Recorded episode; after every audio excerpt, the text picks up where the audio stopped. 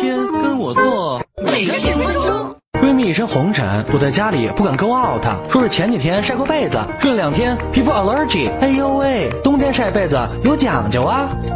晒被子光有 sun 还不行，air 不能太差，dust 花粉容易落在被褥上，所以要在空气质量好时晒，防止被子 second pollution。